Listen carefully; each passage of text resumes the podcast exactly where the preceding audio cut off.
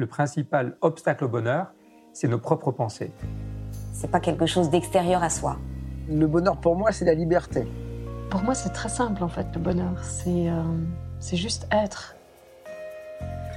Bienvenue sur le podcast C'est quoi le bonheur pour vous? Je m'appelle Julien Perron, je suis le réalisateur du film C'est quoi le bonheur pour vous? Pendant plus de 4 ans, je suis parti à travers le monde pour interviewer 1500 personnes autour de cette question fondamentale. À travers ce podcast, on parlera bien-être, développement personnel et médecine douce. Je vous souhaite un merveilleux voyage sur la route de la connaissance de soi.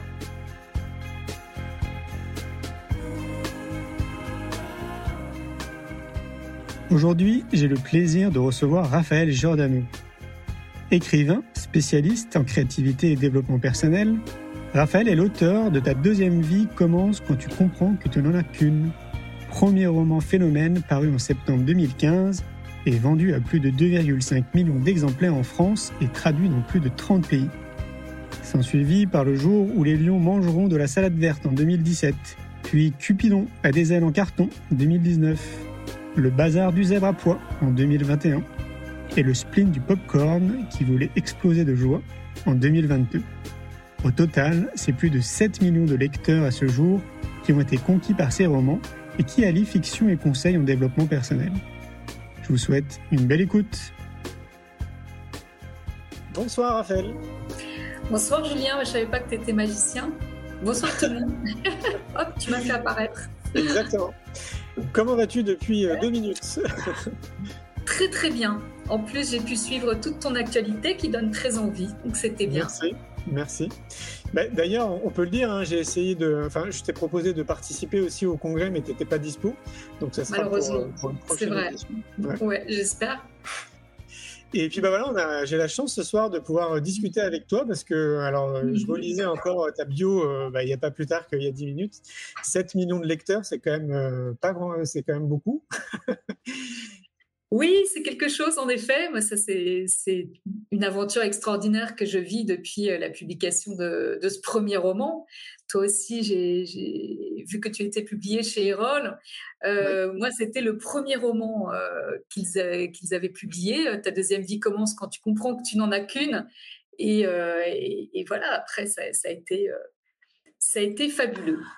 Et oui, et d'ailleurs, je ne sais pas si je me trompe, mais tu dois connaître aussi Sabine de la maison d'édition Erol. Sabine ah, Sabine, j'ai pas connu, mais ah, peut-être, tu sais, ça fait quelques années, alors peut-être qu'il y a d'autres personnes qui, qui, sont arrivées depuis. Euh. Ouais, c'est possible. Et en fait, elle me disait que euh, c'était aussi la première fois que eux éditaient un roman chez Erol, quand ils ont édité euh, ton roman. C'est ça, c'est ça, exactement. C'était, c'était la première fois, en effet, puisque j'ai c'est une drôle d'histoire, la, la, conception de ta deuxième vie, mais j'ai proposé un pitch de 10 lignes euh, avec mon histoire de, routinologue, euh, de cette jeune femme qui avait perdu le, euh, le goût du, bonheur, qui avait l'impression que le bonheur lui avait glissé entre les doigts. C'est quand on a presque tout pour être heureux comme ça, mais que malgré tout, quelque chose nous, échappe mmh. et comment elle se met en chemin pour réenchanter sa vie et trouver la voie vers plus d'épanouissement. Ouais, j'adore cette histoire, tu vois, de se dire que bah, toi, c'était ton premier roman, eux, c'était la première fois aussi qu'ils éditaient un roman, et ça a été un super succès. Enfin, c'est ce qui t'a lancé, en fait, hein, très clairement, je pense, hein, sur ta carrière de Ouais, c'est ça. Hein. Ouais. Alors, avant de commencer notre échange, parce que Bon, bah, il y a 7 millions de lecteurs, mais il reste encore des millions de personnes, j'imagine, qui ne te connaissent pas. Euh, je vais te laisser euh, tout de même de te présenter pour qu'on bah, comprenne euh, qui tu es, s'il te plaît. Oui, alors, ben, qui, suis-je? C'est bien avec un gros point d'interrogation. Euh, en fait, pour les gens qui me qui me connaissent pas, on peut se demander comment elle en est venue à écrire euh, des romans euh, un peu deux en un. Alors moins maintenant parce que je vais de plus en plus vers la narration pure, mais toujours avec un fond, un thème de fond lié à l'existence. Maintenant, j'en suis à dire que je sais pas, j'écris des romans sur la, comédie humaine et sur les, les grands thèmes fil rouge de, l'existence. Euh, mais euh, au départ, euh, on se dit, bah, c'est deux en un de romans saupoudrés de développement personnel.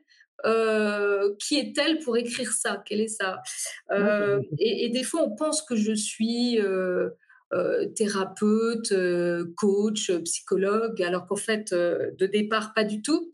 c'est bienvenue aux, atypismes, ça c'est vrai.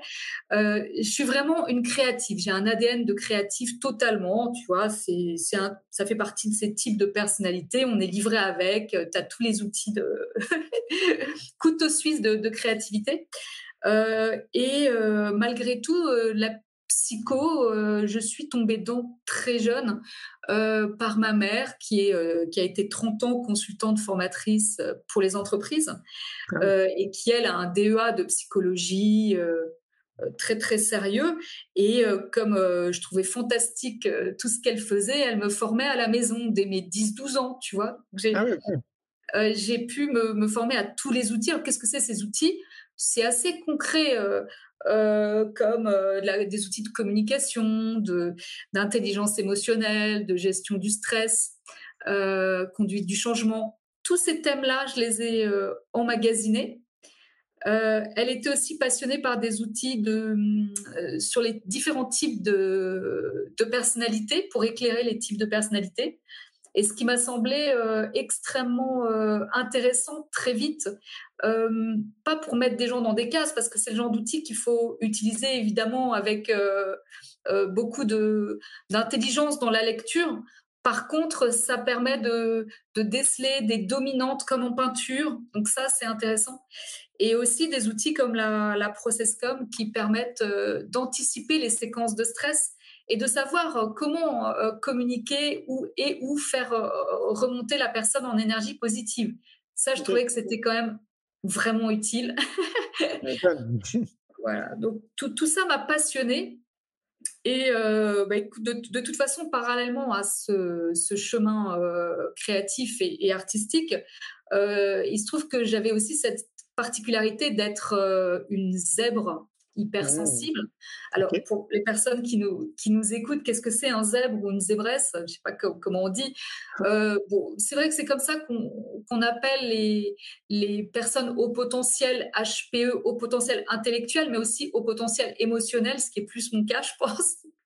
je ne me considère pas du tout... Euh, euh, comme ayant une, intelligence supérieure, mais absolument pas. Par, par contre, peut-être un, un, système euh, émotionnel avec tous ces capteurs qui euh, et puis euh, un certain neuroatypisme, c'est-à-dire que le mode de fonctionnement cérébral est peut-être un tout petit peu différent que, que d'autres personnes. alors, en quoi c'est intéressant pour raconter le parcours à nos auditeurs? Ben c'est voilà, c'est simplement comment les choses se, se, mettent en place, les chemins de vie se, se construisent. Euh, on croit que c'est anodin et puis euh, au final, mi bout à bout, rien n'est euh, n'est neutre dans le parcours, tout sert à quelque chose, enfin tout a conduit pierre par pierre à, construire ce destin qui est le mien aujourd'hui et qui, qui, a fait mon, bonheur. J'allais dire, tu vois, je cherche le mot autre que bonheur, on peut quand même dire bonheur. Et alors pourquoi le fait d'être zèbre? Parce que très, enfin, très tôt dans, dans, la vie, je me suis au départ plutôt pris la, vie euh, de plein fouet comme euh, une lame de fond. Euh, c'est voilà, parce que quand on est hypersensible et qu'on débarque, on est on est à fleur à fleur de peau. un peu pour, pour tout et puis le, le, monde du travail était quand même très très compliqué aussi les, je suis tombée sur pas mal de, personnalités euh, compliquées, voire parfois toxiques dans le monde du travail. Euh, mmh. et j'étais pas trop armée pour, pour y faire face.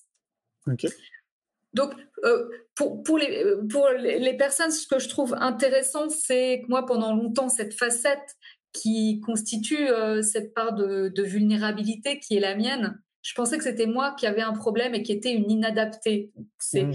intéressant de partager que on commence peut-être par, euh, par euh, sortir le martinet et par euh, se fustiger d'être comme on est, avec ce qu'on croit être des défaillances système, quoi, hashtag.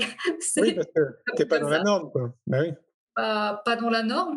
Et, et c'est vrai que ce, ce, chemin de, de, développement personnel, mais en fait de connaissance de soi, tout simplement, mmh.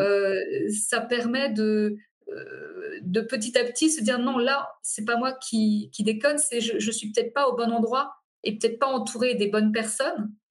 Euh, c'est très intéressant de se, se dire mais c'est quoi un environnement bon pour moi pour que je puisse révéler le meilleur de ce que je porte, mais me sentir bien? Parce que est-ce que c'est une fatalité de rester coincé quelque part euh, alors qu'on souffre et que euh, et qu'on n'est pas du tout euh, épanoui. Donc, moi, c'est ce que je pensais de départ parce que les messages d'une société, euh, d'un voilà, de l'appris en fait, de ce qu'on transmet, disait, avait l'air de dire que ce qui est bien, c'est d'avoir un CDI, la sécurité de l'emploi, un poste, un statut. Et, et, et une, une, sécurité, le mot sécurité était quand même très très employé, ce qui peut paraître vrai, mais tu vois, l'autre grand paradoxe, moi, je me suis rendu compte que dans ces moments de vie où j'étais censée être en sécurité, c'est là où je me suis sentie la plus en, insécurité de toute ma vie. Et que d'abord parce que euh, on, me laissait pas être transversale, tu vois, dans les postes de l'entreprise, j'étais dans une case, euh, ça embêtait même, je gênais beaucoup. J'ai eu des problèmes parce que j'avais des compétences trop euh, qui, qui empiétait peut-être un peu ou qui, qui était trop large, c'était pas rassurant en fait de savoir que je pouvais être à la fois du côté des mots, des images, euh, du planning stratégique, de, de, de, la relation client. Ou là, attends, elle fait un peu trop de choses, elle est inquiétante, celle-là, c'est pas terrible quand même. je vois très très bien. voilà, voilà, voilà. Et alors que finalement, quand je quand j'en suis sortie, bah, suite un échec qui a été une chance. Euh, enfin, pas un échec, je pensais que c'était mon échec, mais en, réalité, c'était un environnement très toxique. c'est ainsi, c'est comme ça. Euh, je n'aurais pas connu cette expérience-là, je serais peut-être euh, gentiment encore, comment dire, conceptrice, rédactrice en agence. et donc là, c'est chouette parce que j'ai fait un super burn-out qui m'a complètement laminé. Donc c'était hum, c'était assez dur et puis ça s'est doublé par une crise existentielle. Donc au début c'était je pense une fatigue extrême physique euh, et psychologique. Voilà, donc ça ça a été le point de départ. Mais euh, c'est vrai que je, je m'étais fait une haute idée depuis longtemps de l'humain et ce poste-là, j'étais une jeune directrice de création. Directrice, j'étais en charge d'une équipe. Et, euh, Juste chronologiquement, juste pour qu'on se situe, on est en quelle année? Euh, on est toc toc toc. Attends, je suis un peu nulle. Écoute, euh, c'était il y a, il y a, il y a 20 ans, quoi. Donc on était quoi il y a 21 dans les années. Euh bon, on est dans les années 2000, quoi. Merci. oui, la chronologie, quoi. C'est les années 2000. Peut-être un peu plus tard quand même. Euh, quand j'ai eu 98. Euh, ouais, 2002, ouais. Ouais, ça fait ça. Ok, ok, ça marche. 2002, 2003, pardon. Non, non, pas de souci. Non, c'est juste pour qu'on se positionne, quoi. On se situe, euh, voilà. Et je rembobine mon petit fil. Donc, et donc, burn-out? Oui, bah, c'était ça. Et surprise existentielle, parce que j'étais, étant, euh, ayant été embauchée très jeune directrice de, création, j'étais euh, censée superviser une équipe. Enfin, j'ai essayé de le faire. Et, et le fait d'avoir échoué dans, dans, cette mission, c'était euh, c'était un peu comme Lilou dans le cinquième élément. J'étais un peu dévastée de l'humain. En fait, le fait d'être ah tombée sur un panier de crabes de gens vraiment méchants, toxiques, des bâtons dans les roues, des, des coups montés. Enfin, en fait, j'étais assez ingénue, je pense, euh, à ce moment-là. Et euh, vraiment, ça m'a beaucoup perturbée. Et genre, je croyais plus en l'humanité, quoi. Mais c'est presque. Vraiment, T'as vu bah, vraiment la très moche, c'était vraiment horrible. C'était les, je sais pas, j'ai, moi qui aime profondément les gens, euh, là j'étais, j'étais un peu dévastée de l'humain et donc du coup ça, ça mettait un peu à terre presque tout mon projet de vie, parce que j'ai dit, mais qu'est-ce que je vais faire En fait, j'ai appris, enfin, j'ai été formée pour bosser dans, dans une agence, dans des agences, et, qu'est-ce que je vais faire? Je ne sais rien faire d'autre, je ne sais pas euh, qu'est-ce que je vais devenir, enfin, et plus l'humain, mais vraiment, c'était décidé, moi, je voulais plus jamais revivre un truc pareil, et du coup, ça flinguait tout mon, tout mon projet de vie, sur le moment, bien sûr. Ok. Et donc là, j'imagine qu'il s'est passé quelque chose, donc tu as un burn-out, une crise existentielle. Donc, tu travailles. Euh, on va dire, un peu les abîmes, quoi, quelque chose de très compliqué. Ouais, Et à un Ouais, moment donné, tu dois avoir un déclic qui te. bien te- sûr. Ben, ouais. Encore une fois aussi, ce qui est, ce qui est rigolo, c'est comment les chemins de vie, comment on se, se reconstruit. Bon, moi, j'ai- quand même commencé par faire pendant un an et demi des, euh, des boulots euh, très en dessous en fait de mon, de mon niveau de compétence. Vraiment rien, mi-temps. euh, C'était des tout petits pas, c'est pour dire. Et parallèlement, j'essaie de développer des, formations en, créativité, des choses comme ça et, euh, de raccrocher les wagons. Donc, j'essaie de dire, voilà, qu'est-ce que j'aime faire, qu'est-ce que je sais faire, et, euh, surtout, comment gagner ma vie pour libérer du temps, euh, pour voir si ce qu'il y avait avec ce rendez-vous avec mes deux grandes passions, qui étaient la peinture et l'écriture. Qu'est-ce que je vais faire? Peinture, écriture, mon, mon cœur balance. Enfin, je voulais tenter les deux. Je savais pas du tout euh, ce qui allait marcher pour moi. Alors, tout simplement, enfin tout simplement, euh, j'ai fini par monter euh, ma petite agence événementielle d'événementiel par l'art après avoir découvert par sérendipité ce métier-là. Alors, sérendipité, pour ceux qui nous écoutent, bon, du mot anglais serendipity, euh, c'est euh, euh, les heureux hasards de, la vie. Si on cherche les Indes et on découvre l'Amérique, moi, en fait, j'étais dans un flou total. C'est- pour ça que cette traversée du flou, elle m'intéresse dans les, dans les chemins et les parcours de, de transformation, comment on transforme euh, sa vie. C'est se mettre en état de veille active, de curiosité, mais accepter cette étape où on ne sait pas très bien encore où on veut aller, ce qu'on veut faire, on ne sait pas, c'est le flou. Et donc, c'est difficile de ne pas s'en inquiéter sur le moment, parce qu'on est vraiment dans le brouillard et on se dit, mais qu'est-ce qui va se passer? C'est horrible. Alors, du coup, euh, moi, j'avais juste montré mon bouc de peinture à une personne de, de- de la ville, je ne sais même plus comment j'avais fait. Et euh, euh, bon, je peignais depuis très longtemps, donc il y avait quelque chose, mais je connaissais pas du tout le métier de d'animateur euh, en team building par là, euh, vraiment pas du tout. Et, donc, bah, comme ils ont vu que j'avais ça et que j'avais possiblement aussi euh, cette facette un peu coach pour animer des groupes, ils m'ont fait confiance et ils m'ont confié des, premières missions. Donc là, j'ai animé mes premiers groupes, des personnes de l'entreprise. Euh, donc, il fallait animer des brainstorming sur leurs valeurs, par exemple, faire émerger euh, une vision collective. Et puis après, réaliser, une, euh, par exemple, une fresque géante peinte, donc 3 mètres de fresque, voilà, mais une fresque qui ait du sens au niveau de la sym- symbolique, visuelle. Et donc, pour ça, c'était d'emprunter le vocabulaire graphique d'un artiste célèbre. Alors, des fois Kandinsky, des fois Picasso, des fois Matisse. Euh, et donc, les gens vraiment se prêtaient au jeu de, de ce défi créatif, euh, ce, qui était, ce qui était chouette. Je referme la parenthèse. tu es en train de te rendre compte que je parle beaucoup. Ah N'hésite pas à m'interrompre si, si Ah tu non, as des, questions au milieu, c'est ça, je peux te tenir le Oui, fil. oui. Non, non, t'inquiète. Non, non, j'aime bien. J'aime bien parce que comme ça, on comprend, tu sais, ce qui t'a amené à être ce que tu es là Eh aujourd'hui. oui. Et c'est Ah oui. important. Ouais. Non, c'est sûr. Et, euh, et, donc, euh, j'ai découvert ce métier. Et puis, ça m'a donné l'idée, évidemment, de, de créer ma petite agence euh, sur le même thème, mais en développant aussi mes propres concepts, en déclinant voilà, sur, ce thème-là. Donc là, ça y est, j'avais le moyen de gagner ma vie. Bon, j'ai ramé un peu quand même, hein, il faut le temps que ça se lance. hein. Euh, je, je précise aux personnes qui nous écoutent que cela ne s'est pas fait en, en- en cinq mois, Ouais. ni même en un an. C'est venu, euh, enfin, ça a fini par tourner au fur et à mesure. Euh, donc, comme quoi, même, même tout seul, on doit tout apprendre quand on, on se lance. Des gens me demandent comment tu as fait. Ben, je n'y connaissais rien à rien. Et pourtant, il a fallu se, se retrousser les manches et puis euh, essayer de comprendre un peu tout, même les mécaniques commerciales, parce que quand tu as fait une, une, des études d'art appliqué, euh, savoir comment développer ton portefeuille client, c'est pas vraiment au programme. Ouais. Euh, donc c'est vrai que c'était intéressant de développer à la fois des, des pros, une prospection de clients directs et indirects, donc de trouver des, par exemple des, euh, des agences intermédiaires pour, pour vendre tes, tes, tes concepts. Donc là, j'ai comment quand j'ai découvert ça, après j'ai commencé à vraiment m'en m'en sortir. Quoi. Je- des, Eh ouais, ça peut venir qu'avec le temps. Mais peut-être que la, la petite plus-value que tu avais, c'est que tu étais dans quelque chose qui te correspond vraiment.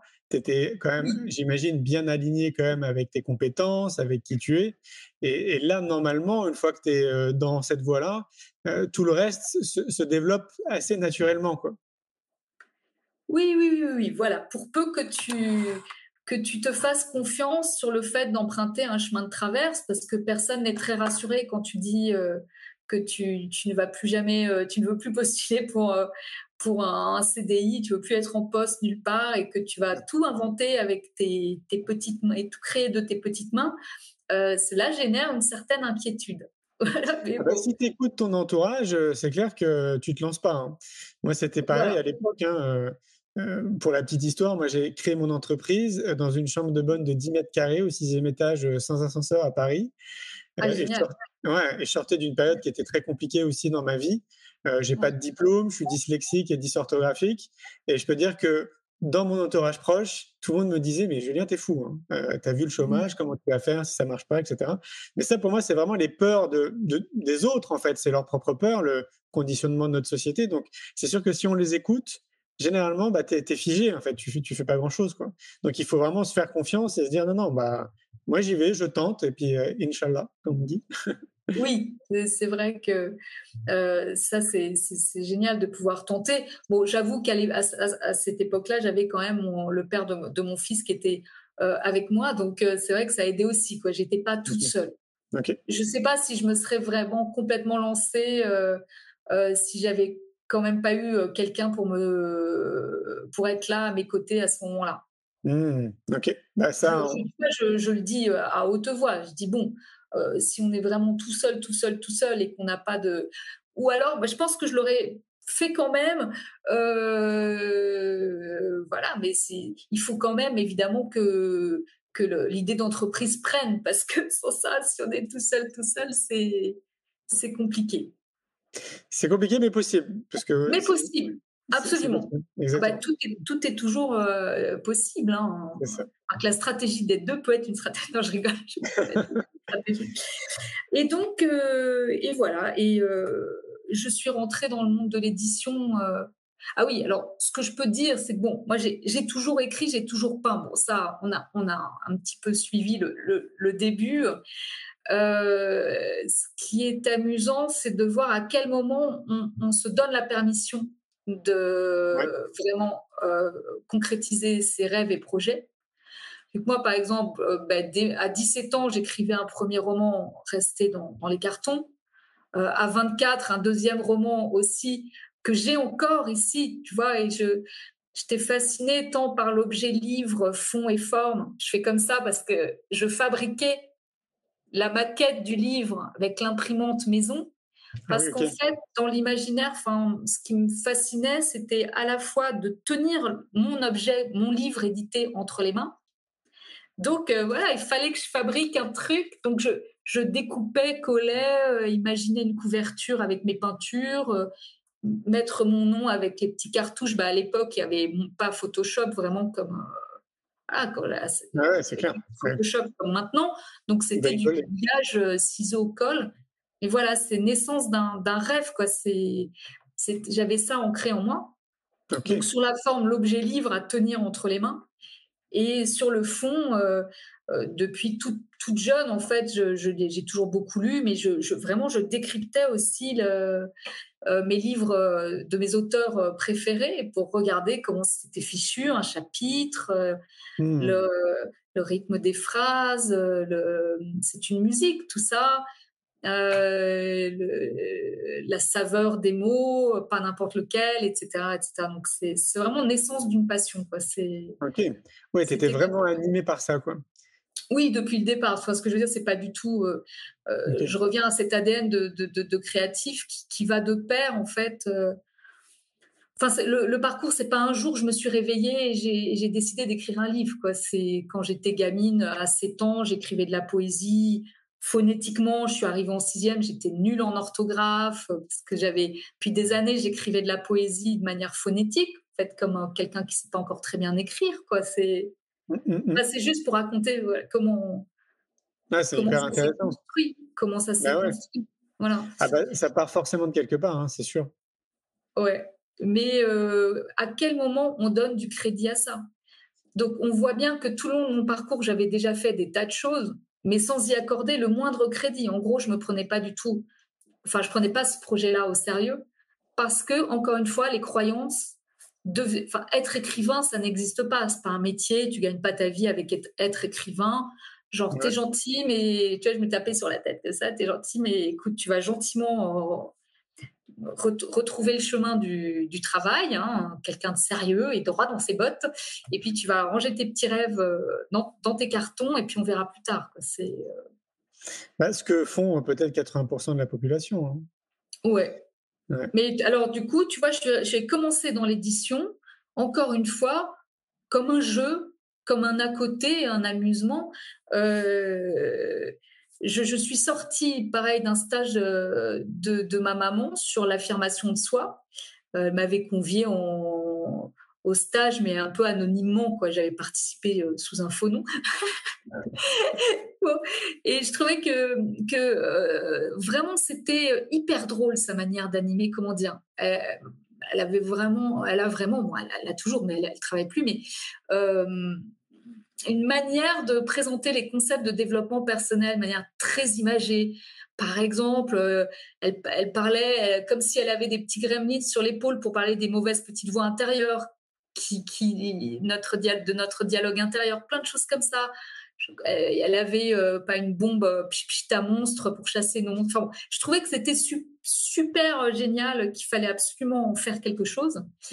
Et puis pareil, en regardant un peu dans les librairies, les livres de, développement personnel, je trouvais que euh, y avait, c'était évidemment un objet encore traditionnel, euh, une transmission des connaissances, euh, toujours un peu linéaire, bon, un gros livre. Alors, en tant que communicante, ayant fait l'école Estienne à Paris, à Paris, on m'avait appris quand même aussi à, observer, à, à, regarder les objets. De, bon, aujourd'hui, on est dans une société qui va plus vite, où les, gens ont moins le temps de lire et de se former. Il y, a, quelque chose à faire pour euh, réinventer l'objet livre, créer quelque chose de sur le fond sérieux. Voilà, donc ça c'était l'ambition. Euh, et sur la forme, ben, pourquoi pas décalé, ludique, euh, attractif. Voilà, donc ça, ça m'a attrapé. C'est l'idée qui m'a attrapé, qui m'a plus lâché. Et, euh, et du coup, bah, j'ai lancé euh, la collection des secrets du docteur Coulzen, mmh. qui euh, donc j'ai revisité, j'ai sorti quatre ouvrages de ce type avec une copine de, de l'école estienne qui, qui a fait toutes les illustrations. Parce que moi, j'étais artiste peintre, mais pas illustratrice, c'est-à-dire que j'avais pas le coup de crayon pour dessiner tous ces petits monstres intérieurs là. c'était pas ce que je savais faire. Et donc, on s'est, on s'est associés pour, euh, pour créer ces, ces livres euh, qui, étaient, qui étaient nouveaux dans le genre euh, à ce moment-là. Et on n'y on connaissait rien. Donc, on a été au bout de ça et puis on a ficelé un petit dossier parce qu'on était quand même bien, bien comment dire, bien bon élève, quoi. Genre, ben voilà, petit dossier avec, comment dire, une, belle présentation, de notre concept, montrer comment ça pouvait être déclinable dans le temps, et puis avec différents titres, le pitch, la cible, enfin toutes les choses qui peuvent euh, potentiellement séduire les, éditeurs. Un petit rhodoïde, c'est-à-dire euh, pelliculé, petit dossier, pelliculé bien comme il faut, boucleté, tout va bien. Et, euh, bien, carré, quoi, bien ficelé. Ouais, bien carré. Mais puis on l'a envoyé, on a été, on a regardé les noms d'éditeurs, on n'y connaissait rien, donc on a envoyé au, hasard en fait un petit peu à 10 maisons d'édition à peu près, 10 dossiers. Hein. Et, c'est vrai que ça a pris tout de suite parce que c'était c'était nouveau, c'était bien positionné. Oui, et puis c'était bien préparé. Euh, c'était pas mal préparé non plus. Ça répondait peut-être à une attente aussi à ce moment-là. Là, on est en quelle année? Euh, là, on est en, en, 2009-2010. Ok. Oui, oui. Euh, et puis voilà, mais genre par exemple, la première fois que j'ai, quand le premier coup de fil d'un éditeur pour me dire euh, on est intéressé, on veut vous éditer, je suis quasiment tombée à genoux. Donc c'est c'est rigolo parce que c'est c'est tout un parcours quoi. C'est pour moi c'était extraordinaire déjà d'être édité. C'était bah oui, bien sûr. J'avais pas, enfin c'était un rêve déjà devenu euh, devenu réalité. Mais euh, alors j'en ai sorti, voilà, il y en a eu les quatre premiers. Après, euh, j'étais toujours pour l'instant dans cette optique d'inventer un livre, des livres-objets un peu différents, voilà, quelque chose de différent. Ok la communicante qui, cherche euh, à s'exprimer, alors plus dans les agences de com, mais qu'est-ce qu'on peut faire avec l'objet livre de notre époque euh, Voilà. Et au-delà de l'objet, avec un, contenu dans l'idée de quoi? De semer des graines, d'inspirer les gens, de, les faire réfléchir. tout à fait. C'est vrai que pourquoi, pourquoi j'ai choisi comme thème de prédilection le développement personnel? Bon, si ma mère avait fait du golf, peut-être que j'aurais fait des ouvrages créatifs sur le golf. Mais comme, comme je l'expliquais, moi, depuis toute jeune, bon, même si je suis une, créative ça, c'est sûr, je suis fascinée par l'humain. la, seule chose qui m'intéresse sur Terre, c'est l'humain, c'est l'autre, euh, l'altérité, euh, les relations, les, thèmes existentiels. Enfin, puisque même moi, très jeune, euh, j'étais bousculée par, les règles du jeu de la vie, d'arriver là. Enfin, j'arrive même pas à, à, les accepter, ces règles du jeu. donc, je voyais pas comment les dépasser. par exemple le fait qu'on soit euh, locataire de tout, que, la vie puisse nous reprendre euh, tout ce qui nous est cher euh, d'un instant sur l'autre. Ça me semblait, petite interruption, ça me semblait épouvantable. Je, je, me rebellais contre ça. Donc, limite, je me dis pas que j'aurais préféré mourir plutôt que de vivre la perte d'un être cher. Mais quand j'avais une vingtaine d'années, ça me suffoquait, quoi, cette idée-là. Et euh, tout ça pour dire que ça m'a mis sur un, sur un chemin euh, très tôt. Et, euh, comme j'ai commencé là où des gens commencent à 40 ou 50 ans, ou jamais, voire jamais, moi, dès ma vingtaine, j'ai commencé à quand même profondément me, questionner. Et évidemment, à aussi commencer des, des démarches personnelles très tôt thérapie euh, de groupe, thérapie euh, solo, formation.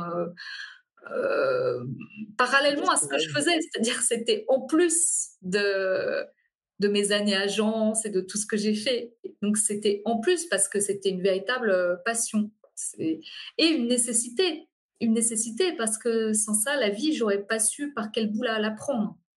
La, nécessité, c'était quoi? C'était l'idée d'essayer de, te comprendre? Et ou de comprendre aussi les autres Mais tout, c'est-à-dire euh, comprendre, euh, c'est-à-dire la vie, tu vois, c'était comme un, une boîte mystère ou un Rubik's cube, mais je veux dire, c'est comme si je la prenais comme ça, j'essaie de la Peut-être que les gens, peut-être que la plupart des gens, ils avancent comme ça sans, sans trop se poser de questions. peut-être euh, chacun fait, fait comme il veut. C'est que moi, j'ai pas choisi. la façon dont j'étais fichue, cette hypersensibilité, cette zébritude tout, ce qui allait avec. J'ai pas eu d'autre choix que de me questionner de, sur plein de, plein de, de thèmes. voilà, parce que pour m'en sortir, pour m'en sortir, je trouve quand même que tu as fait un choix parce que euh, des zèbres, euh, des, des 10, euh, des hypersensibles, des TDAH, il y en a quand même beaucoup sur notre planète. Et tout le monde ne font pas forcément cette démarche. Euh, d'essayer de se comprendre, de comprendre la mécanique, tu vois, de, de comprendre même beaucoup plus que ça. J'aime bien ton image, tu sais, de regarder un peu en 3D. Euh, moi, je me retrouve aussi là-dedans. Tout le monde n'est pas du tout euh, dans cette démarche. Hein. C'est un vrai choix hein, de cheminer vers soi et d'essayer de se comprendre sur toutes ses facettes et en même temps de comprendre aussi davantage les autres, forcément, et l'univers dans lequel tu évolues. Hein. Oui, ouais, ouais. oui, puis la quête de sens, enfin, qu'est-ce que je fais là? Comment euh, quelle est ma mission de vie enfin l'idée enfin j'avais du mal avec l'idée de la vacuité enfin et de euh, d'être un petit point point dans l'univers tu vois donc même au début quand je faisais des dessins même en thérapie il faut savoir ce que je ressentais tu vois c'était souvent comme un petit point dans un grand ah dans un grand vide quoi comme s'il n'y avait pas de bord en fait mais c'est un petit peu normal que quand tu te sens prise entre de l'infiniment infiniment petit et de l'infiniment grand, euh, que tu demandes. Euh, enfin, j'ai des, ce que je disais quoi sur euh, sur l'existence, c'est pas livré avec un mode d'emploi. Donc tu vois, si j'ai commencé à 20 ans, ta deuxième vie, c'était, j'avais, je crois, autour de, un peu moins de 40, 39, 40, 40 ans, tu vois, donc c'est quand même une, vingtaine d'années de cheminement. Et euh, comme je dis souvent, moi, j'ai pas envie trop d'être une sachante. Je me considère pas comme une sachante, bien que j'ai quand même acquis un grand bagage parce que c'est depuis toute jeune que j'ai commencé à m'intéresser à, tout ça. Euh, mais comme une, euh, d'abord d'être mon propre cobaye, d'avoir été mon propre cobaye de, de l'existence. C'est-à-dire que quand j'ai eu ma crise là vers, bon, allez, on va schématiser vers 30 ans. quand tu es comme une mouche paumé dans ton bocal, que tu cognes sur les parois du bocal et que euh, tu as tellement de techniques que tu sais même plus vers laquelle te tourner pour qu'on te vienne en aide, c'est hyper flippant. Je connais rien de plus flippant que ça, tu vois. Et euh, est-ce que tu t'agites, tu es, en dépression, euh, tu sais pas ce qu'il faut faire, tu es désespéré, ton énergie est au plus bas, donc c'est il y en a trop. Euh, alors après d'avoir fait ce chemin pendant pour euh, vraiment remonter et me trouver en toutes ces années, j'ai vu ce qui m'apparaissait être comme un fil de transformation, comme un fil d'Ariane, tu vois. C'est le fil qu'on te tend pour que tu sortes du labyrinthe. Ça, c'est, pour moi le, fil de, du, du changement. Comment, comment s'en sortir? Et ce fil-là, c'est à nouveau la communicante qui part j'ai pas voulu qu'il soit surchargé d'idées. Donc, des fois, quand on dit ouais, mais ta deuxième vie commence, c'est, c'est, oui, c'est, c'est simple. Ça, les concepts, ça paraît simple. Ben oui, précisément, parce qu'en fait, l'idée, c'est pas d'avoir l'air intelligent en compliquant et en rajoutant tout un tas de techniques et de concepts. C'est au moins d'essayer de présenter un, un fil, un exemple, tu vois, à s'approprier et euh, qui, qui, soit cohérent, qui puisse se, se suivre facilement euh, et sans euh, parce que moi ça voilà ça me, ça me tenait à cœur de transmettre ça vu ce que j'ai traversé tu vois. Et si peut-être que je l'avais pas conscientisé aussi clairement que je le dis maintenant mais l'idée d'aider ou d'être utile à d'autres comme une passeuse quoi comme un petit flambeau. Tiens attends il m'est arrivé ça. Bon alors je vais mettre ça dans une histoire dans une belle histoire parce que on l'a dit déjà hein, je suis une créative. Moi je voilà quand j'étais petite, j'étais vraiment aussi dans un milieu très baigné dans le cinéma. Donc, il y a le cinéma que je me faisais dans ma tête. Mes grands-parents avaient un cinéma à Limoges. Donc, quand j'y allais, je passais mes journées à regarder des films. Donc, c'était assez génial, genre Cinéma Paradiso. C'est cool. Et euh, bref, euh, donc c'est un cinéma, toujours des histoires dans ma tête. Alors, j'ai voulu raconter des histoires, mais où je puisse mettre quelque chose pour les gens c'est comme, euh, comme les biscuits euh, qui donnent un petit message caché, là, tu croques dedans et tu as ton petit message. Moi, si inséré entre les lignes, il pouvait y avoir euh, des, des, choses utiles pour, pour les gens, mais pas pour les forcer, pas pour forcer le conseil. Tiens, c'est là, tu croques dedans, puis si ça te plaît, tu finis le biscuit. Tu vois ce que je veux dire? C'est, c'est, j'aime bien être plutôt une, une passeuse d'idées euh, et une inspiratrice, pourquoi pas pour donner le, petit goût, l'envie de se lancer sur le chemin pour ceux qui veulent. Tu vois, c'est chacun fait comme il veut. Euh, moi, je veux pas être euh, force d'influence pour les gens. En fait, c'est juste tiens, c'est là, voilà, voilà ce qui s'est passé à travers des, histoires et puis évidemment des, des idées parce que ça, c'est mon truc, quoi. C'est ce que j'aime faire, ce que je, je, sais un peu faire. C'est ce que j'appelle, moi, semer des graines. Ouais, si. C'est une façon de semer des graines, ouais. ouais. complètement. Donc, du coup, bah, tu, tu sors ce, ce, premier livre. On a compris, euh, bah, du coup, il fonctionne super bien. Euh, j'imagine que tu peut-être que tu peux nous raconter un peu ce que tu vis avec euh, cette sortie de ce livre, parce que j'imagine que quand même c'est pas commun, quoi. Tu, tu vois, il y a, un succès quand même qui est, qui est, juste énorme quoi, autour du livre. Donc, euh, qu'est-ce que tu vis, toi? Comment ça se passe? Euh, euh, Est-ce que tu peux nous dire? Ah ben, si tu veux, moi je personne n'aurait pu le prédire. Donc, comme je le rappelle, c'était le premier roman publié par Erol et moi premier roman auteur inconnu au bataillon. C'est sorti en septembre 2015, donc en pleine rentrée littéraire. Donc, ce qui a été drôle aussi, c'est qu'il n'est pas sorti au rayon littérature, bien que ce soit un roman, mais au rayon développement personnel. Ce qui fait que c'était un peu un ovni dans le rayon. Parce que tu avais tous les ouvrages de développement personnel et puis bim, d'un coup, un, roman. Euh, donc, ce qui fait que déjà, il n'est pas passé inaperçu, alors que je pense qu'il aurait été euh, complètement noyé par euh, tous les livres qui sortent à la rentrée littéraire s'il était sorti au rayon littérature. C'est rigolo parce que c'est des concours de, de circonstances. Et puis, il y a vraiment eu un phénomène de, bouche à oreille extraordinaire. Peut-être c'est vraiment le public qui a fait ta deuxième vie.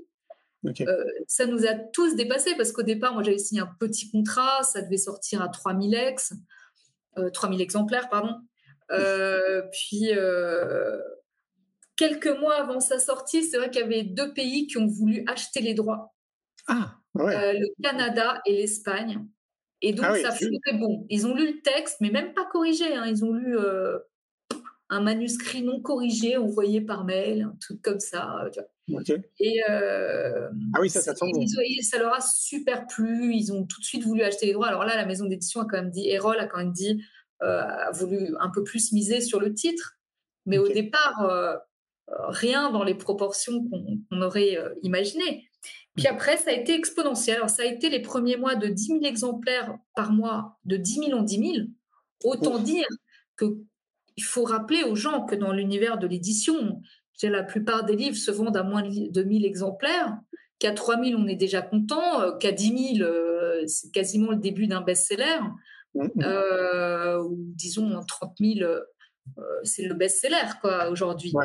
Donc, mmh. c'est 10 000 par mois. c'est une folie. Moi, j'étais déjà, j'hallucinais totalement parce que tous mes précédents livres dont, j'ai parlé, donc j'étais déjà très fière, mais c'était de l'ordre de, de 3 000 exemplaires, 4 000 exemplaires, ce qui était déjà très beau hein, pour, euh, euh, pour des, ouvrages de non-fiction. Mm. Mais voilà, j'étais une petite auteure enfin, si, tant est qu'on puisse dire, voilà, qu'est-ce que c'est petit auteur Enfin, on comprend que c'est par rapport aux chiffres, au rationnel. Voilà. Euh, Et en parallèle de ça, euh, tu reçois des messages, les gens t'écrivent Énormément. Euh, énormément, c'est ça. J'ai immédiatement des centaines, puis des milliers de messages qui m'arrivent extraordinaires de, de, gens au fur et à mesure, dont des témoignages euh, mais à, euh, voilà, pleurer. Enfin, c'est, ça fait, c'était très très étrange euh, tous ces gens qui me disaient que j'avais contribué à, à, changer leur vie. C'est énorme. Combien le, livre avait pu les, les, les aider dans, dans, dans, un moment particulier ou difficile de, de leur existence. Et genre, ça, que ça les avait presque aidé à, à repartir. Quoi. Donc, c'est, c'était très, hein. très et ouais. Et en même temps, ça va aussi dans le désir dans lequel tu voulais justement poser ce livre. On parlait cinq minutes en avant de semer des graines, tu vois, de donner des outils. Bah, finalement, ça a été complètement dans cette direction. Ah ben oui, oui, oui. Tu vois, je repensais encore l'autre jour quand j'écrivais, quand j'étais toute petite dans un journal intime, quand, quand on dit quel métier on veut faire, j'avais écrit, j'ai retrouvé, je, je, je, veux être écrivain et écrivaine et infirmière. Ah, Alors, pour le premier, c'était bon. Pour le, pour le deuxième, infirmière, je dis bon, mais ça voulait quand même déjà, ça parlait déjà un petit peu du prendre soin. Et euh, c'est assez, assez rigolo parce qu'au final, je, c'est pour ça qu'aujourd'hui, je me sens tellement bien dans, dans ce projet de vie parce que c'est, ça me paraît totalement aligné. Ça a réussi à recouper tout ce que j'étais en fait comme personne. Euh, la créativité, euh, les, mots, euh, l'aide, enfin, le, voilà, à pouvoir apporter quelque chose aux gens à ma manière. Et, voilà, donc c'est vrai que bon, bah, ça a été une, bénédiction, hein, c'est sûr. Hein, et, comment, comment tu vis Dis-moi si c'était le cas. Est-ce qu'il y a eu une tempête, comme on dit, médiatique ouais, c'est ça. Comment Parce que j'imagine que d'un coup, tu étais propulsé comme ça, été mis en avant. Euh, tout le monde veut te voir, tout le monde veut te parler, t'inviter, t'interviewer. Comment tu vis ça Parce que je sais que pour certaines personnes, c'est n'est pas évident. Ben, ça n'a pas été évident, d'autant que. Alors, c'est vrai que ta deuxième vie est sortie en septembre 2015 et ça a coïncidé, moi, avec la rupture, ma rupture de, de, couple avec le, père de mon fils. Et donc, je vivais à la fois un pic le plus grand des, enfin voilà, des, des, bonheurs, de la félicité, et puis en même temps un tsunami émotionnel assez, assez terrible. Donc gérer les deux en même temps, ça a été un peu chaotique, mais je, hum, quand quelque chose d'aussi fabuleux vous arrive, je crois qu'on n'a pas, pas d'autre choix que d'honorer la chance qui, vous est faite. Après la tempête médiatique, oui, c'était euh, je pense qu'heureusement que ça m'est arrivé euh, à 40 ans et pas à 30. Euh, j'avais eu le temps, je pense. D'abord, j'ai j'ai pas réussi tout de suite. j'ai quand même fait mes galons dans l'édition au fil des années. Donc ça, ça m'a déjà préparé en fait, et ça m'a permis aussi de laisser grandir une vraie détermination, de maturer mon projet. Donc je pense que quand c'est sorti, j'étais vraiment prête et mature pour, euh, pour, pour accueillir ce succès que, que honnêtement j'ai vraiment voulu. Euh, dans le sens où le succès, disons que je voulais vraiment réaliser ce rêve d'être publié d'un roman.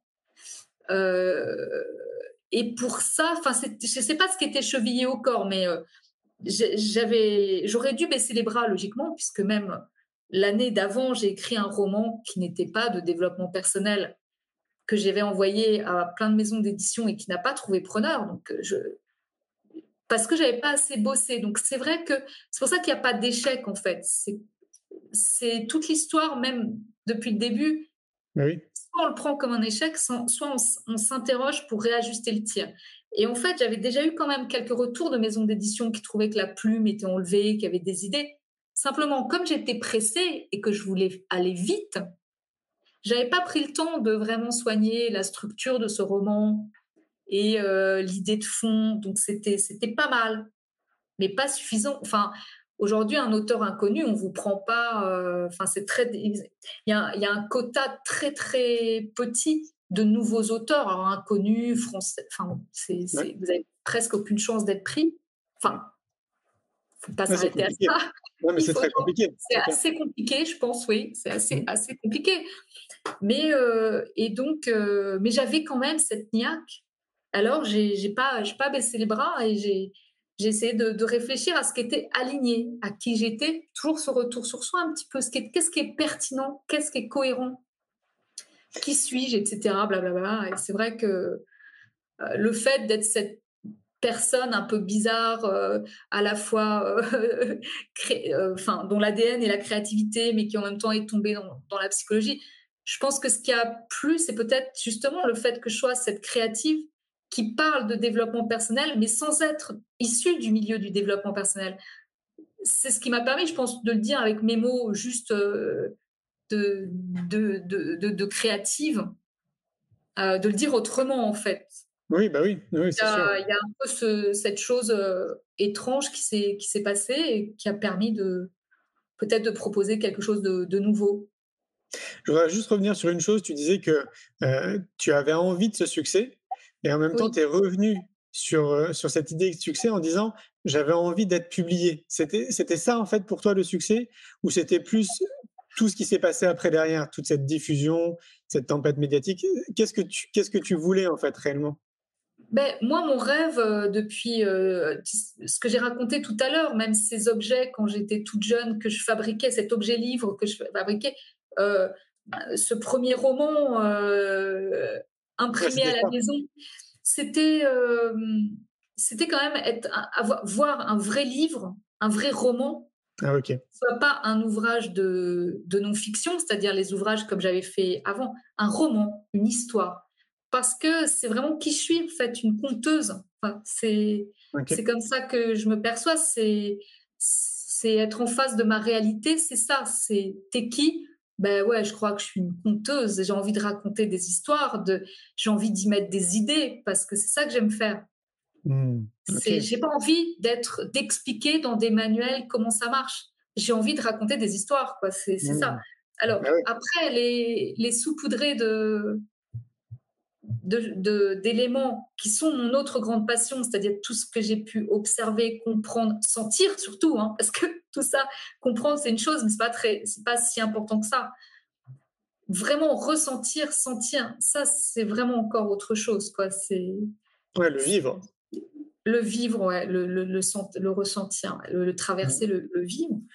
Donc voilà, je crois que ça s'est fusionné. C'est génial. Peut-être créer un projet cohérent. Mm, mm. Parce que c'était pas venu nulle part justement. C'était et je crois que c'est ça cette pertinence qui a fait le que c'était juste. Et c'est ça que je cherche encore aujourd'hui. Qu'est-ce qui est juste pour toi? Qu'est-ce qui est voilà ça c'est un, un, la un, justesse. Un, un, gouvernail intérieur quoi. C'est que ça résonne juste. Ah oui, très très important. Un instant T et, et, et voilà et d'être de rester dans cette euh, authenticité de même dans le choix des, des sujets à traiter, quoi. Qu'est-ce qui résonne, qu'est-ce qui résonne, qu'est-ce qui est là, et puis de de pas surfer, je sais pas, en allant voir des tendances ou en allant voir, euh, voilà. Donc, qu'est-ce qui est vraiment connecté? Ouais, cohérent avec toi-même, quoi. Ouais. Mais ouais, c'est tellement important. Avant mmh. qu'on commence euh, cet échange, tu me disais que tu étais en train d'écrire.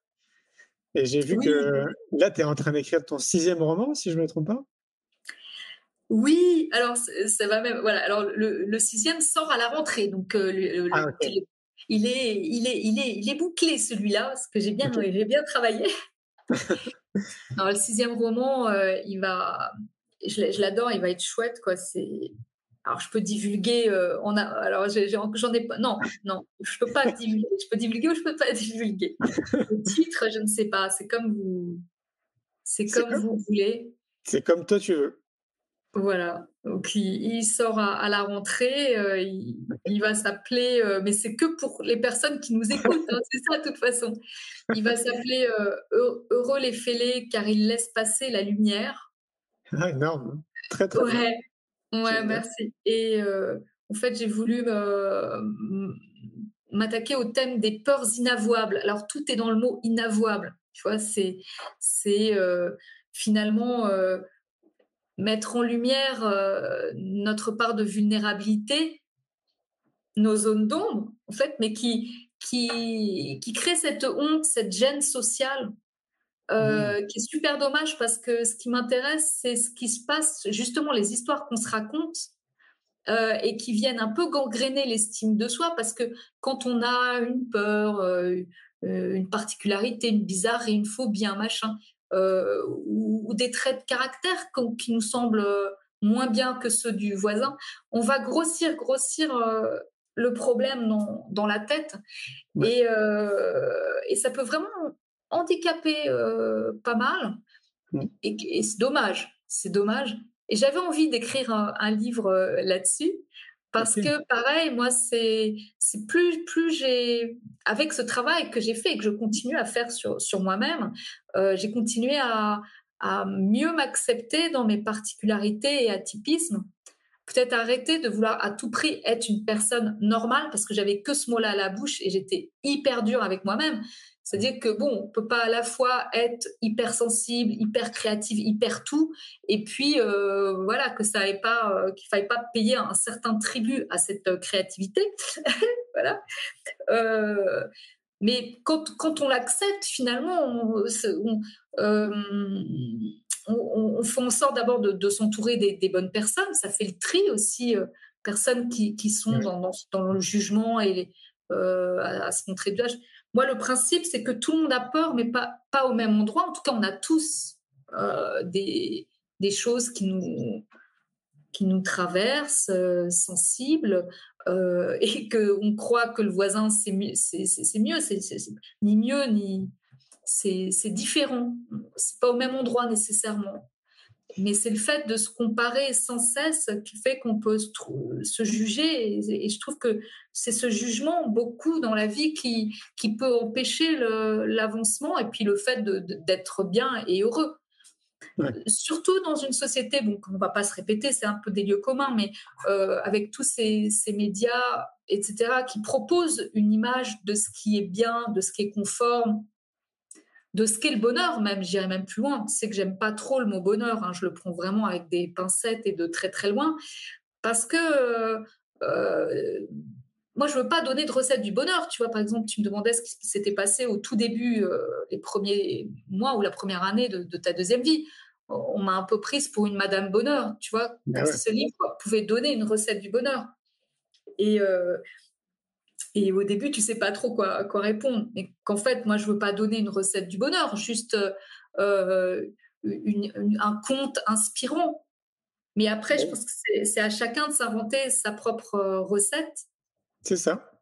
Et, et s'affranchir, se donner les libertés d'eux. Et surtout s'affranchir ouais, du, du, regard des autres, de, de, de, euh, de la société. Où, puisque je me, euh, je me disais, c'est si, enfin, si, tout le monde se conforme, enfin, si, à force d'être de tout lisser et de, créer des gabarits, tu vois, humains. C'est assez terrible quoi, de tous se ressembler, euh, soit physiquement, tu vois, on se lisse, on, euh, on se sent pas bien si on a un petit truc de travers, euh, quelque chose, tu vois, alors que finalement ça fait une particularité.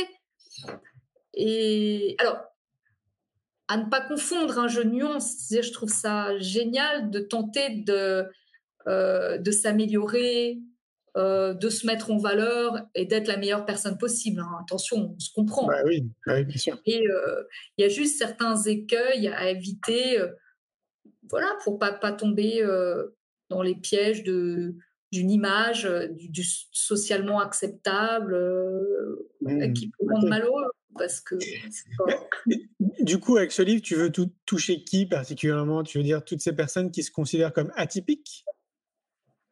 Ah, euh, pour, euh, pour le prochain, mais je, non, mais écoute, je, pour, moi, c'est toucher tout le monde parce que euh, pour moi, il n'y a pas que du tout que, que les atypiques qui, qui ont une part de vulnérabilité. Pour moi, c'est tout, c'est tout le monde en fait. Alors après, en psychologie, on parle des fois de seuil de, de conscience. C'est-à-dire que les, personnes qui te diraient non mais moi je n'ai pas peur, hein, je peur de rien, Euh, je pense qu'il y a peut-être une petite anesthésie locale euh, et un seuil de conscience euh, peut-être à, réveiller. alors, c'est vrai qu'on n'a pas tous le même cuir, dans le sens où je parle dans le roman de peurosité, crunch de peur et comme une, perméabilité à la peur. C'est vrai qu'on n'est pas tous fichus pareils. Euh, il y a des tempéraments anxieux qui sont plus euh, exposés euh, aux, peurs et, d'autres qui sont moins sensibles, bien sûr. Mais quand même, le roman, en tout cas, alors pour ceux qui n'auraient peur de rien, ben, ça permet de mieux comprendre ce qui les entoure. Et puis pour une grande majorité, que, où on a tous nos trucs, quoi, c'est, ça, permet de respirer un, un, grand coup, de se sentir compris, moins seul. Enfin, oui, tous humains, quoi, quelque part. Mais oui, c'est ça. Euh, force et vulnérabilité sont pour moi les deux faces d'une même pièce, mmh. vraiment. Et, donc, euh, c'est chouette de, euh, d'en prendre vraiment conscience, cette histoire de, complétude, c'est-à-dire d'être entier. Je vais peut-être un peu loin, mais comme pour moi, même dans l'univers, tout est énergie, yin-yang, un peu tout et son contraire. Euh, notre féminin, notre masculin, réconcilier tout ça, et eh ben c'est pareil. Euh, je pense que notre être c'est constitué de, ça, de, ces forces un peu contraires, mais, euh, mais intéressantes. Et si on n'était que force, ce serait un peu monstrueux, ce serait un peu waouh. je sais pas. ah, moi, je suis tellement d'accord. En fait, pour moi, c'est même euh, cette pseudo-faiblesse qui est considérée comme une pseudo-faiblesse. En fait, c'est très beau, c'est très délicat, c'est très touchant. Hein. C'est à regarder euh, comme, je sais pas, avec euh, tendresse, avec. je ne sais pas. Oui. Bah, pour moi, l'idéal, c'est d'essayer de, justement, de toujours flirter sur cette notion d'équilibre tu vois? Mmh. C'est ce qui me paraît vraiment important d'être soit dans une recherche, soit d'être, ouais, si j'aime bien le mot recherche, ouais, d'être dans cette recherche de, juste équilibre. Tu sais, un peu dans tout, hein, dans ta vie personnelle, professionnelle, dans, tout ce que Tellement. tu fais. Mais ouais. Totalement, totalement. ouais. Waouh, merci beaucoup, Raphaël. Voilà un petit bout de l'histoire, en tout cas. ouais, bien. Et donc là, ton prochain livre sort au mois de septembre, hein, tu disais. Euh, au mois d'octobre. Au mois d'octobre, oui, le, 19, je crois. 19 octobre, super. Voilà, 19 octobre, euh, donc c'est chouette. Euh, je suis Est-ce que tu as hâte? Et puis voilà. Est-ce que tu as hâte? Au bout du sixième roman, est-ce que c'est, t'es toujours dans la même sensation? Ouais, genre t'as hâte qu'il sorte, ouais. Ah, très. Ah non, mais le jour où je suis blasée, euh, je change de, métier. Non, je, je, suis comme une enfant. Hein. De toute façon, euh, je serai toujours une grande gamine par rapport à tout ça. Et, heureusement, ça me fait briller les yeux à chaque fois. C'est, je sais pas, c'est comme un cadeau de Noël. C'est comme un enfant émerveillé devant un sapin. Je sais pas. C'est, c'est le, jour où tu reçois ton carton avec euh, tes livres, parce que c'est bon, c'est magique. Mais ce qu'il faut, ce qu'il faut pas oublier, c'est que l'aventure d'un livre, et tu en sais quelque chose, tu, tu, tu es auteur également. Euh, c'est que c'est vraiment pas rien. On n'appuie pas sur un bouton et le texte il sort et la création elle se fait. Waouh C'est d'ailleurs à chaque fois je suis étonnée comme d'un petit miracle d'arriver à, sortir de moi encore euh, un, nouveau titre. Euh, et c'est une abnégation. Il y, a, il y a beaucoup de joie, mais il y a de la souffrance aussi des jours, tu, tu, tu sais plus par quel bout prendre tes idées. Euh, c'est comme tout art, d'ailleurs, j'imagine euh, les, les, les, danseurs, danseuses euh, à, l'opéra, ça fait mal. Il y a quelque chose qui fait mal aussi. Mais c'est normal si on veut continuer à être dans une forme d'exigence pour être dans ce défi entre, entre soi et soi, d'abord, pour pouvoir offrir euh, à ses lecteurs quelque chose. C'est bien, bien, de le dire parce que c'est vrai que je pense qu'on s'en rend pas compte. Moi, du coup, là, je l'ai découvert avec ce premier livre. Euh, c'est des heures et des heures de lecture, de relecture, de changement. De... C'est incroyable. Je ne m'attendais vraiment pas à ça. Et pour en arriver à un moment donné où je me suis dit, bon, bah, en fait, maintenant arrête parce que c'est sans fin. C'est sans fin, en fait, d'apporter de nouvelles corrections, de changer le mot. De... Euh, c'est ouais, vrai que c'est beaucoup de temps et beaucoup d'énergie et beaucoup de soi. Et, euh, Énormément. Ouais, et on se rend pas compte quand on est du coup lecteur, mais c'est normal, on peut pas demander à un lecteur de se rendre compte du travail tant qu'il n'est pas passé lui-même par la case auteur. Je pense que c'est compliqué. mais oui, oui c'est un don de soi en final. Hein, c'est un vrai don de soi de. Oui. Oui, oui, non, c'est vrai, hein, je, le pense. J'ai reçu les dernières épreuves euh, avant BAT là, du prochain, justement. J'ai passé euh, d'une dizaine d'heures de, correction, alors qu'on en est déjà au xème, à la xème relecture. Hein, donc c'est. Ouais, donc, donc, du coup, tu partages euh, ce que, ce que j'ai ressenti, c'est sans fin. Donc, à un moment donné, en fait, il faut se dire, bon, bah, c'est bon, là, on arrête et, c'est bon, quoi. Oui, ah, oui, oui, non, c'est pas simple parce que ça se fait à, plein de niveaux différents, cette, ces relectures. Mmh. C'est euh, euh, débusquer les petites incohérences, bon, les coquilles, bien sûr, mais mais jusqu'au dernier moment, pour ma part, c'est la, la, traque au verbe pauvre. Là, je traquais euh, les, les faire, les verbes faire que je trouve encore trop nombreux. Euh, tu t'aperçois qu'à chaque nouveau texte, tu as, des petits tics euh, spécifiques à chaque roman. Tu te dis, mais c'est pas vrai. Dans celui-là, je fais ta ta ta ta ta, mais ta ta ta ta ta, mais. Alors, tu dis, non, ça va pas, là, il y en a trop. Enfin, tu repères des choses toujours, toujours nouvelles à chaque fois. Donc, Yes. Merci beaucoup, Raphaël. Ça fait déjà une bonne heure là qu'on oui. t'écoute. Bah, J'ai pas vu passer l'heure, hein, voilà. ça va très, très vite. Un grand, grand merci. On te souhaite euh, plein de succès là pour ce prochain, livre.